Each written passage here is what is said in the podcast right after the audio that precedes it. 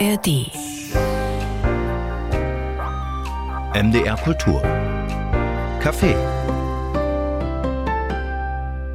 Mit der Schriftstellerin Anne Rabe, ich bin Carsten Tesch, ein MDR Kulturcafé über ihren Roman Die Möglichkeit von Glück.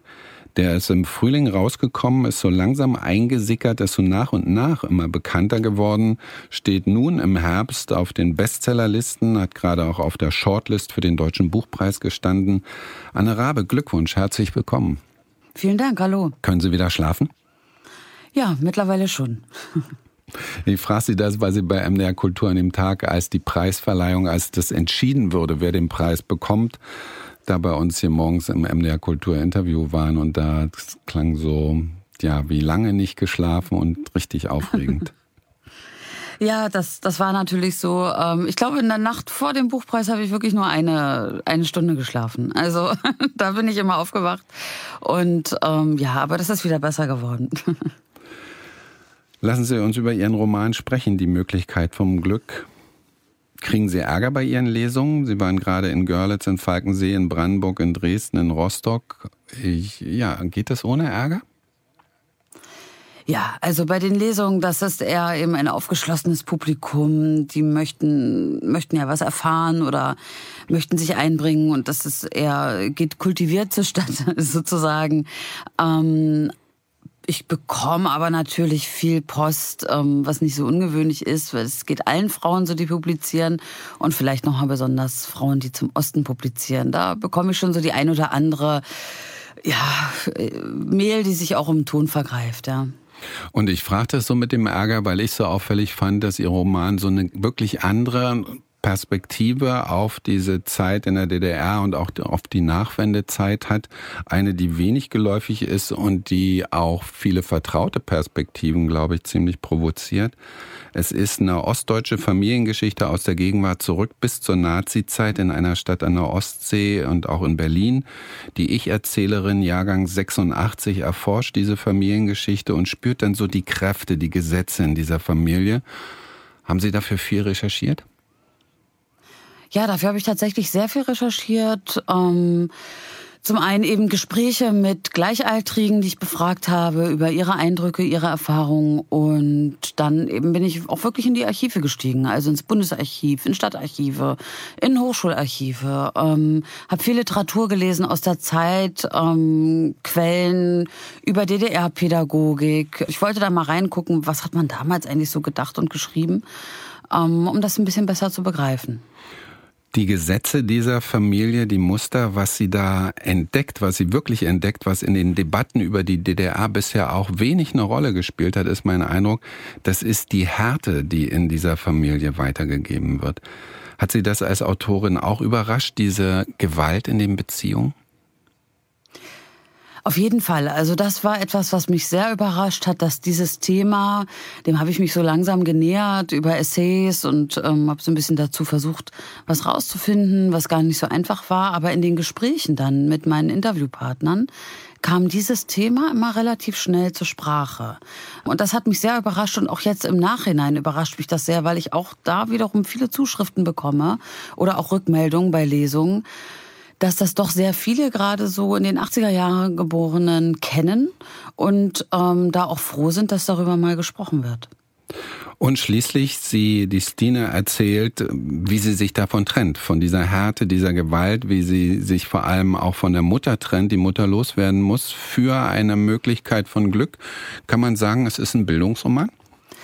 Ja, das kann man vielleicht schon sagen. Also ich würde, ich sage immer, das ist eine Emanzipationsgeschichte. Insofern, klar, diese Emanzipation läuft nicht ab ohne Bildung oder ohne Selbsterkenntnis, ja, oder dass man da in den, in den inneren Diskurs geht. Und ja, das kann man schon so sagen, ja.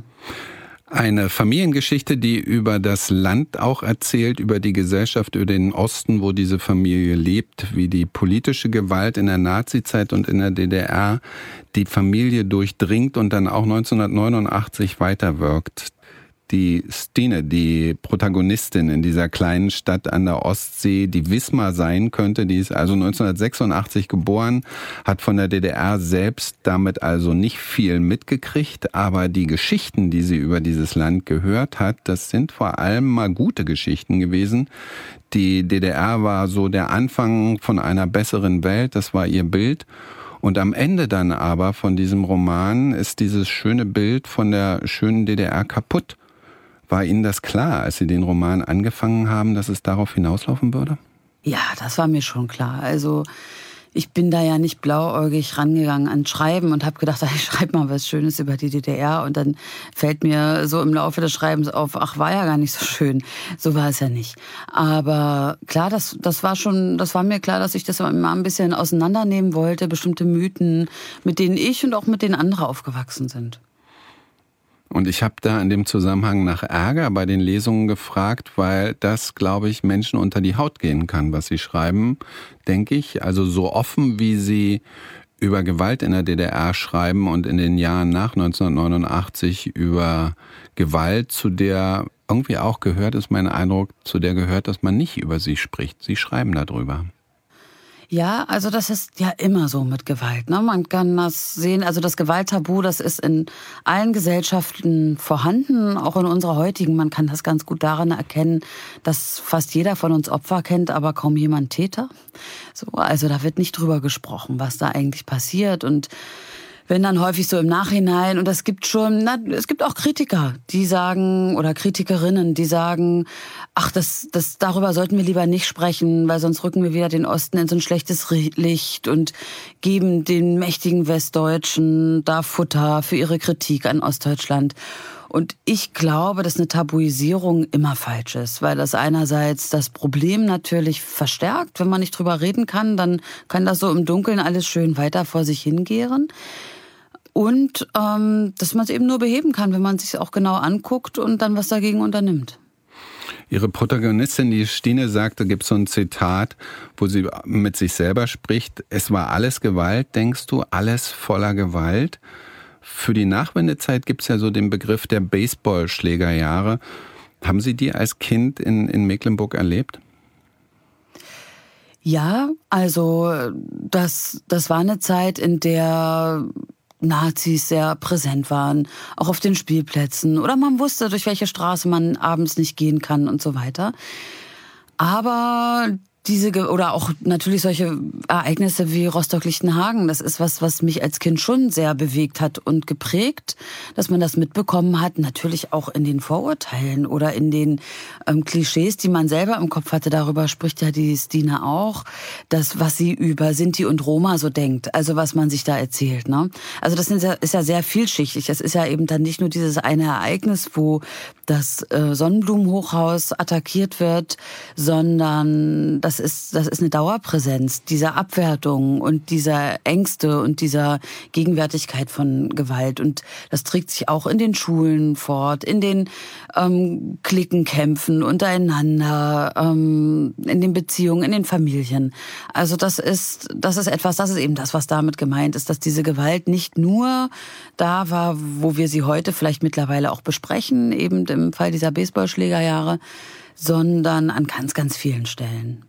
Und wenn wir dann mit der, in der Zeit ein Stückchen nach vorne rutschen, also wenn von der DDR geredet wird, dann geht es bei Gewalt ja immer um den Staat und die Behörden. Und in Ihrem Roman erzählen Sie aber vor allem von der Gewalt in den Beziehungen. Wie sind Sie darauf gestoßen? Sie, Sie, Sie können es ja selber so nicht erlebt haben. Ja, ähm, also erstmal habe ich natürlich als äh, Schriftstellerin, sehe ich das schon auch so ein bisschen als meine Aufgabe, natürlich ähm, Figuren nachzuspüren und zu gucken, wo das so herkommt.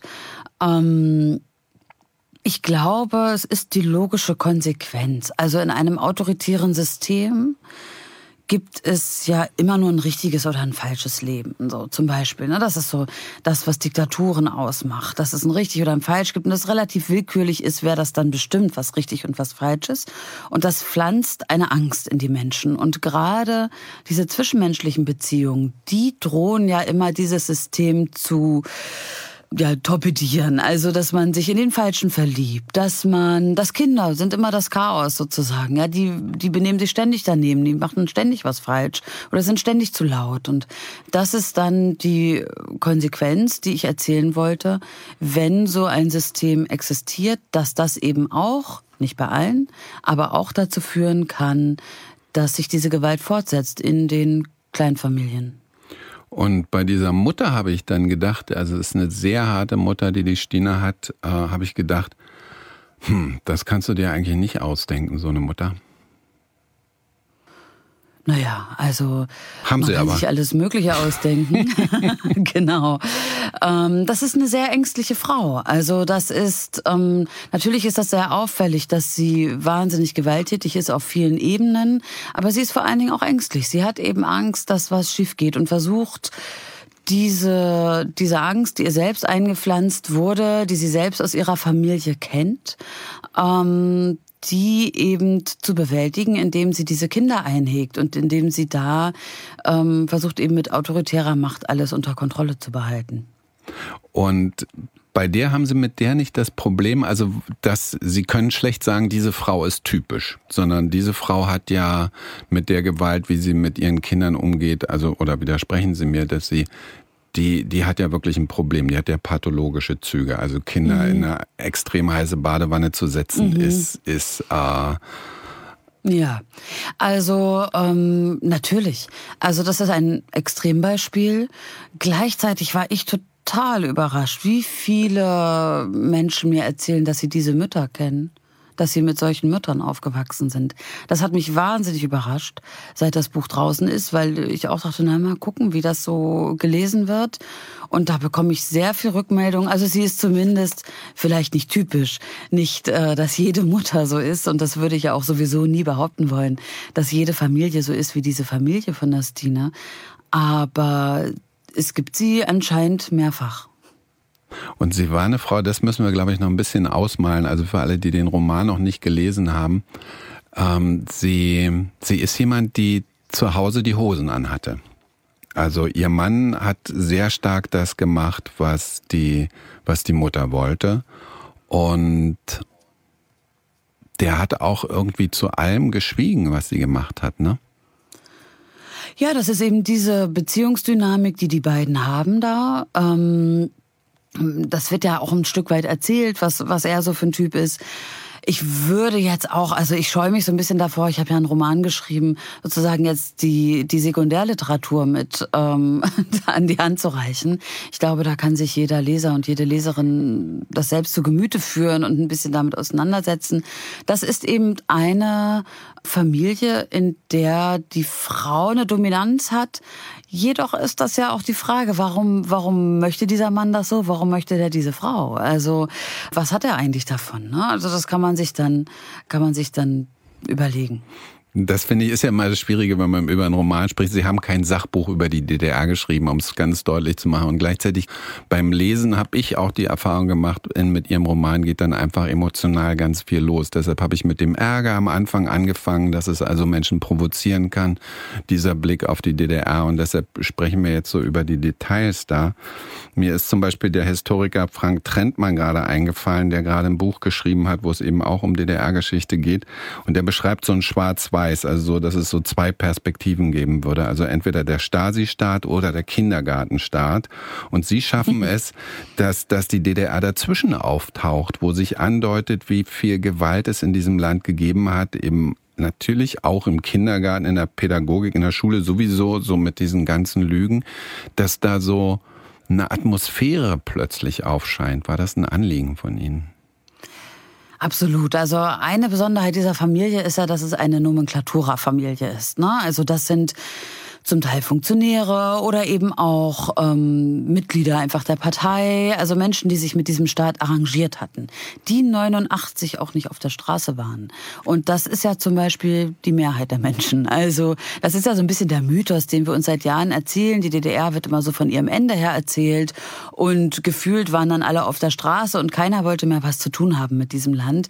Und das wollte ich ein Stück weit durchbrechen und wollte mal gucken, was ist denn das eigentlich, wo kommt denn dieses Land her? Deswegen habe ich mich eben auch bemüht, die Anfänge des Landes zu erzählen ne? und nachzu, nachzurecherchieren. Was war denn da eigentlich los? Und das ist zum Beispiel etwas, was mich auch sehr überrascht bei den Lesungen, dass gerade diese Erzählung, da gibt es ja auch Teile über den 17. Juni, über die ersten, über diesen stalinistischen Terror dieser Anfangsjahre, dass das ganz, ganz viele Menschen berührt und was aufmacht, woran sie lange nicht gedacht haben, was aber ganz, ganz tief sitzt.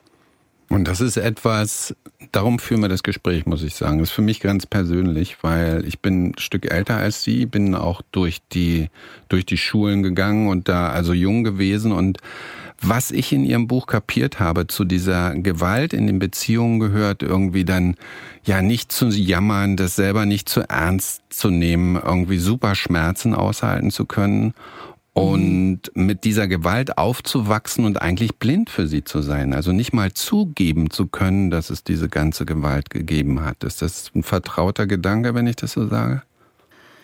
Absolut. Also das kennen wir auch aus anderen Gewaltbeziehungen. Deswegen halten Gewaltbeziehungen auch oft sehr, sehr lange an. Man hat natürlich immer so ein Ideal von, ja, dann wehre ich mich oder und so weiter. Ne? Aber da muss man eben sehen, dass es diese Möglichkeiten gar nicht gab. Also das, was wir heute natürlich machen, dass wir versuchen aufzuklären, dass wir versuchen, eine Nummer gegen Kummer und, und so weiter zur Verfügung zu stellen und überall Anlaufstellen zu schaffen, was auch nur bedingt hilft. Ähm, das gab es eben gar nicht. Und das gab es auch in den 90er Jahren noch nicht in dem Maße. Ne? Auch Gewalt gegen Kinder, das muss man sich ja auch immer wieder bewusst machen, wurde erst, ich glaube, im Jahr 2000 wurde die gewaltfreie Erziehung beschlossen, das Recht auf gewaltfreie Erziehung. Und das hat eben eine ganz, ganz lange Tradition, nicht nur in Ostdeutschland, auch in Westdeutschland. In Ostdeutschland ist das eben nochmal verschärft durch diese zweite deutsche Diktatur, in der es auch keine Möglichkeit gab, darüber zu sprechen, in der ein ganz anderes Körperideal, ein ganz anderes Menschenbild herrschte. Und ich bin eben der Auffassung, dass das nicht so, dass es keine Trennung gab von dieser Ideologie und dem Alltag, sondern dass diese Ideologie und dieser Staat doch reingereicht hat, auch in die Beziehung. Anne Rabe ist zu Gast im MDR Kulturcafé. Sie schreibt, abgesehen von ihrem ersten Roman Die Möglichkeit von Glück, schreiben sie Theaterstücke, Drehbücher, Essays, Songtexte für ihre Band Lauter schöne Frauen. Heißt das, Anne Rabe, in ihrem Leben professionell wie privat gibt es durchaus die Möglichkeit von Glück? Aber absolut. Ihr Roman erzählt, das müssen wir jetzt wirklich auch nochmal klarstellen. Sie hatten es ja anfangs angedeutet, er erzählt eine Emanzipationsgeschichte. Also diese Frau, ihre Protagonistin, die Stine, findet einen Weg, auf Abstand zu gehen. Sie findet einen Weg, die Muster und Dramen ihrer Familie und der Geschichte nicht einfach wiederholen zu müssen, ich finde es interessant, weil oft wird von Prägung und Sozialisation irgendwie so schicksalhaft gesprochen. Sie haben so ein Bild offenbar von Menschen, dass man in dem Moment, wo man sich auseinandersetzt, kann man auch Dinge loswerden, Dinge neu anfangen. Ja, daran glaube ich absolut. Also nicht, dass es einfach ist und das wird in dem Roman, glaube ich, auch deutlich. Das ist nicht einfach. Aber natürlich, also ich glaube sowohl an den Fortschritt als auch an die äh, persönliche Bildungsmöglichkeit. Ich nehme die Menschen ernst. Also das sind alles erwachsene Menschen, so die allermeisten. Und ähm, natürlich können die sich verändern und natürlich ähm, sind sie selbst äh, verantwortlich für das, was sie tun. Das klingt jetzt so so ganz einfach und fast ein bisschen, also so wie ich gefragt habe, wahrscheinlich ein bisschen banal. Aber mir geht es darum, dass wir ja viel gerade über Identität und so reden und wo dann also gerne so Sätze auftauchen wie, na, ich bin da und da sozialisiert und dann ist mhm. das so. Und ich habe das Gefühl, Ihr Buch ist auch eins darüber, das in Frage zu stellen und genau den, den Kampf zu erzählen, den es bedeuten kann, aus etwas, was der Stine ja auch nicht klar war, was alles an Einflüssen da war und mhm. wie sehr sie sich in Mustern bewegt hat, dass man da auch rauskommen kann. Ja, also das ist natürlich, also wenn man jetzt Identität als Ausrede nutzt oder als Schutzschild, ja, für sich zu sagen, so so bin ich und ähm, ich kann nicht anders. Das kennen wir übrigens auch in ganz anderen Zusammenhängen, ne? Zum Beispiel gerade im Bereich Sexismus. Also wenn, wenn Männer mal sagen, na Männer sind halt so, die können nicht anders, so ähm, bei bestimmten Übergriffigkeiten und so weiter. Da kennen wir das auch und das ist natürlich immer eine Ausrede. Aber die Identität, also die die zu leugnen und die zu kennen, das, äh, also sie zu kennen, das ist wichtig. Ähm, und wenn man sich von ihr abgrenzt, heißt das eben nicht, dass man sie leugnet oder dass man damit nichts mehr zu tun hat oder dass sie verschwindet. Aber sie ist natürlich keine Ausrede für eine Fortsetzung von fragwürdigem Verhalten. Also ich finde, als erwachsener Mensch muss man sich dazu positionieren und ist man verantwortlich für das, was man tut. Und es hört nicht auf. Nein, natürlich nicht. Protestieren Sie, wenn ich sage, Ihr Roman ist nicht lustig? Nein, da protestiere ich nicht. Ich glaube, es gibt durchaus humorvolle ähm, Szenen und ähm, Momente und ich würde auch sagen, es ist kein Roman, der einen vollkommen düster zurücklässt. Ähm, gar nicht, aber ähm, nein, das ist, es ist, es geht um viel und es geht ums Ganze. So, das würde ich schon sagen. Und das ist kein lustiges Buch, nein. Ich frage das, weil wir vielleicht jetzt so ein bisschen das Bild von Anna Rabe erweitern können, weil sie machen ja professionell auch ganz andere Sachen. Also sie, mir ist zum Beispiel aufgefallen, dass sie bei Warten auf den Bus mitgeschrieben haben, bei der RBB-Comedy-Serie. Mhm. So zwei Arbeitslose an der Bushaltestelle, gespielt von Felix mhm. Kramer und Ronald Zerfeld. Zu Herzen gehend gespielt von den beiden von Oliver Bukowski ist die Serie und Sie haben daran mitgeschrieben. Wie, wie sah die Zusammenarbeit aus? Ach, das läuft immer so, dass man in der Regel ähm, eben angefragt wird für ein Drehbuch. Ich wurde von Oliver Bukowski gefragt, ob ich in der zweiten Staffel mitschreiben möchte. Und dann musste ich eine Idee pitchen, so an die Redaktion, an die Produktion. Und das habe ich dann gemacht und dann habe ich die, das Drehbuch für die Folge geschrieben und dann sitzt man natürlich zusammen und dann sagt jeder so was dazu, was er so denkt und Oliver sagt dann, was er noch verändert haben möchte, die Redaktion sagt das und so weiter und am Ende ähm, hat man eine fertige Fassung, die dann gedreht wird. Und so sind Sie diejenige gewesen, die dann also den einen, den der Ronald Zerfeld spielt, dass der, also der Hannes, dass der den Versuch unternimmt, mhm. bei Tesla in Brandenburg da anzufangen zu arbeiten. Ja. Na, die Idee dahinter war, also erstmal, ich bin ja, ich, ich habe ja dann auch Spaß an, ein bisschen Quatsch. Also ich hätte nicht gedacht, dass das durchgeht, weil ich dachte, okay, wenn wir das Setting haben, zwei Leute an der Bushaltestelle, nö, ich will nur einen. So, ähm, da, da habe ich dann durchaus auch Spaß daran, das Ganze noch auf die Spitze zu treiben.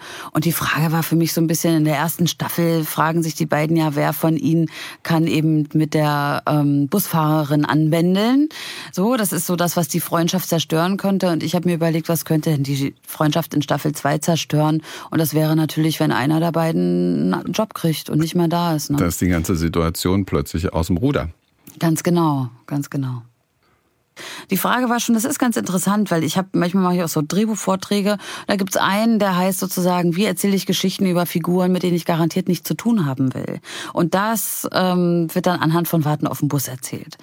Und ähm, also wie ich mir diese Figuren angeeignet habe. Und das hat ganz viel damit zu tun, dass man den dass man sie ernst nimmt, dass man ihre Gefühle ernst nimmt und ihre Nöte, dass man sich überlegt, was ist eben das Schlimmste, was dem passieren kann, was ist das, was diese Menschen wollen, was ist das, was diese Menschen zu verlieren haben. Und da hat jeder was zu verlieren. Und ähm, das ist in dem Fall eben diese Freundschaft gewesen, die, die ganz, ganz wichtig ist ähm, und existenziell. Und das ist auch etwas, was der Zuschauer dann spürt. Dann ist man eben, hat man wieder die Möglichkeit, anhand von Figuren, die vielleicht ganz anders sind als man selbst, aber so eine Art stellvertretende Erfahrung zu machen. Also man sieht sie, na, das ist ja diese alte kathartische Idee, man sieht sie, man fühlt mit ihnen und man begreift sie und begreift darüber auch wieder etwas über sich selbst. Was sehen wir von dieser Ostvergangenheit, von dieser Ostgegenwart, wenn wir Filme gucken oder Fernsehen? Es gibt ja eine Menge, was da gedreht wird. Mhm. Können, können Sie Muster erkennen? Also wenn wir jetzt auch so die letzten Produktionen so durchgehen, Sam ein Sachse oder Cleo oder Deutschland ah, ja. 83, 89, Weißensee, Surf. Also es gibt so also das, ist schwierig. Ähm, ich glaube schon, dass vielleicht ein bisschen was ähm, ja, oder wie, ich fange mal anders an. Also das, was ganz, ganz lange immer erzählt wurde, war eigentlich so eine Art Verharmlosung und Verniedlichung der DDR. Ne? Also dass man zum Beispiel, wenn man an die äh, Stasi-Leute denkt, die immer so dargestellt wurden, immer so ein bisschen als lächerlich, immer so ein bisschen als komisch und nicht so richtig ernst zu nehmen, wenn man an solche Filme denkt, auch wie Sonnenallee, wie dort ähm, der, der Abschnittsbevollmächtigte oder wie der da heißt, ja, der Erfolgspolizist, der da rumrennt, dargestellt wird. Und diese ganze, also es wurde immer so ein bisschen verharmlost und verniedlicht, viele, viele Jahre lang. Ähm, damit habe ich ein Problem, so dann hat die DDR immer ein Problem, dass sie einfach nicht gut aussieht. Also das ist immer ganz schlecht für, für Filme. Das hat man zum Beispiel in Clio jetzt ein bisschen angegangen, indem man es so ein bisschen überdreht hat. Ja, so Aber die, genau, die DDR eignet sich nicht so richtig zur Popkultur, also zu einem großen Revival oder so, dass man plötzlich alle so aussehen wollen wie die. Ähm, das, das ist schwierig.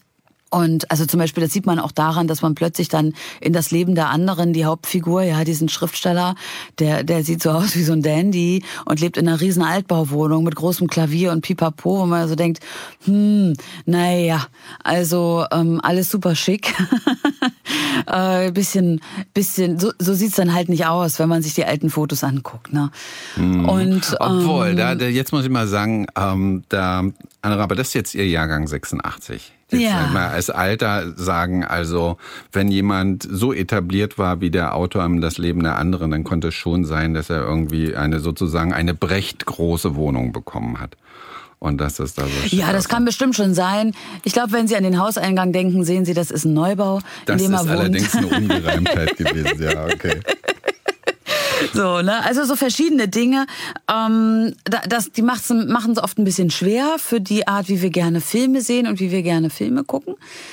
Und also da gab es ganz lange so, ein- so ein ja, ein ko- komisches, gemischtes Bild. Es sind jetzt neue Sachen da. Ich muss gestehen, ich habe Sam ein Sachse nicht gesehen. Ähm, und auch Deutschland 83 nicht. Cleo hat mir gut gefallen, weil ich fand, da hat man sich getraut, eben tatsächlich so ein bisschen diese Wirklichkeit zu überdrehen, aber etwas über die tiefen Ängste und die tiefen Prägungen zu erzählen. So habe ich das zumindest interpretiert. Und das ist tatsächlich etwas, was ich mir wünschen würde, was ein bisschen, wo man sich ein bisschen mehr Freiheit gibt. Also auch in diese psychologischen Abgründe zu gucken, in die Prägungen, in die Geschichten, die ähm, Folgen für die für die Beziehung. Ja, das ist das ist etwas, was mir ein Stück weit fehlt. Aber ich bin ganz zuversichtlich, dass da auch noch mehr kommen wird und dass da immer noch wieder was zu erzählen ist, ähm, dieser Osten noch nicht fertig erzählt ist. Ganz klar. Und da sind Sie ja mit Ihrem Roman Die Möglichkeit von Glück ist ja, der, der illustriert ja genau das, was Sie gerade gefordert haben. Natürlich. Anne Rabe, Ihr Buch, es wirkt so autofiktional. Ich schätze, das geht den meisten so, wenn sie die Möglichkeit von Glück lesen, dass man denkt, da spricht unmittelbar die Autorin aus ihrem Leben.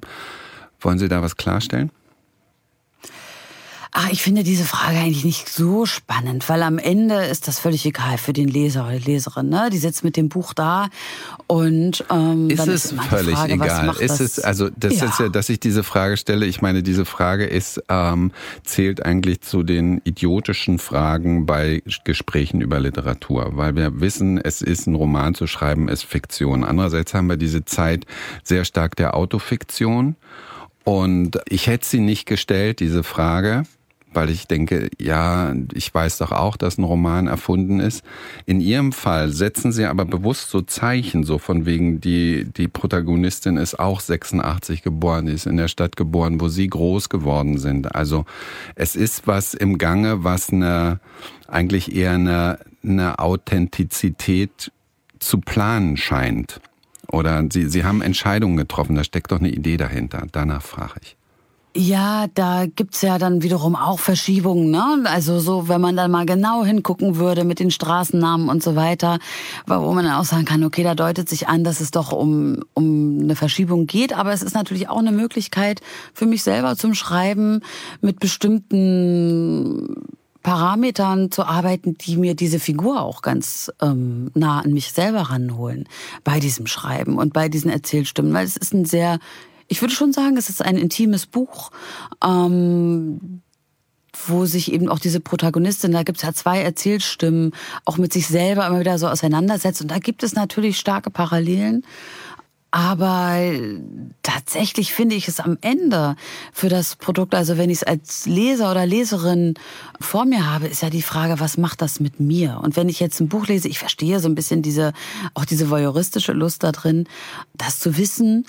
Aber dann, dann rückt man es wieder von sich fern. Die wichtigere Frage ist, was macht das mit mir selber beim Lesen? Und so, so geht's mir eben mit anderer Literatur auch. Hm, und dann, das andere ist der Herstellungsprozess. Ne? so entweder ist eine gute Geschichte oder ist keine gute Geschichte, ist mir egal, ob die wahr ist oder so. Ja, das, ich, ich verstehe das, aber ähm, ich, ich kann so viel sagen, dass natürlich diese Fragen, die sich diese Hauptfigur stellt, dass das Fragen sind, die mich auch umgetrieben haben. Und mhm. dabei würde ich das so belassen. Alles andere sind Privatismen. Ja, und Autofiktion kann ja auch als Maske funktionieren. Absolut.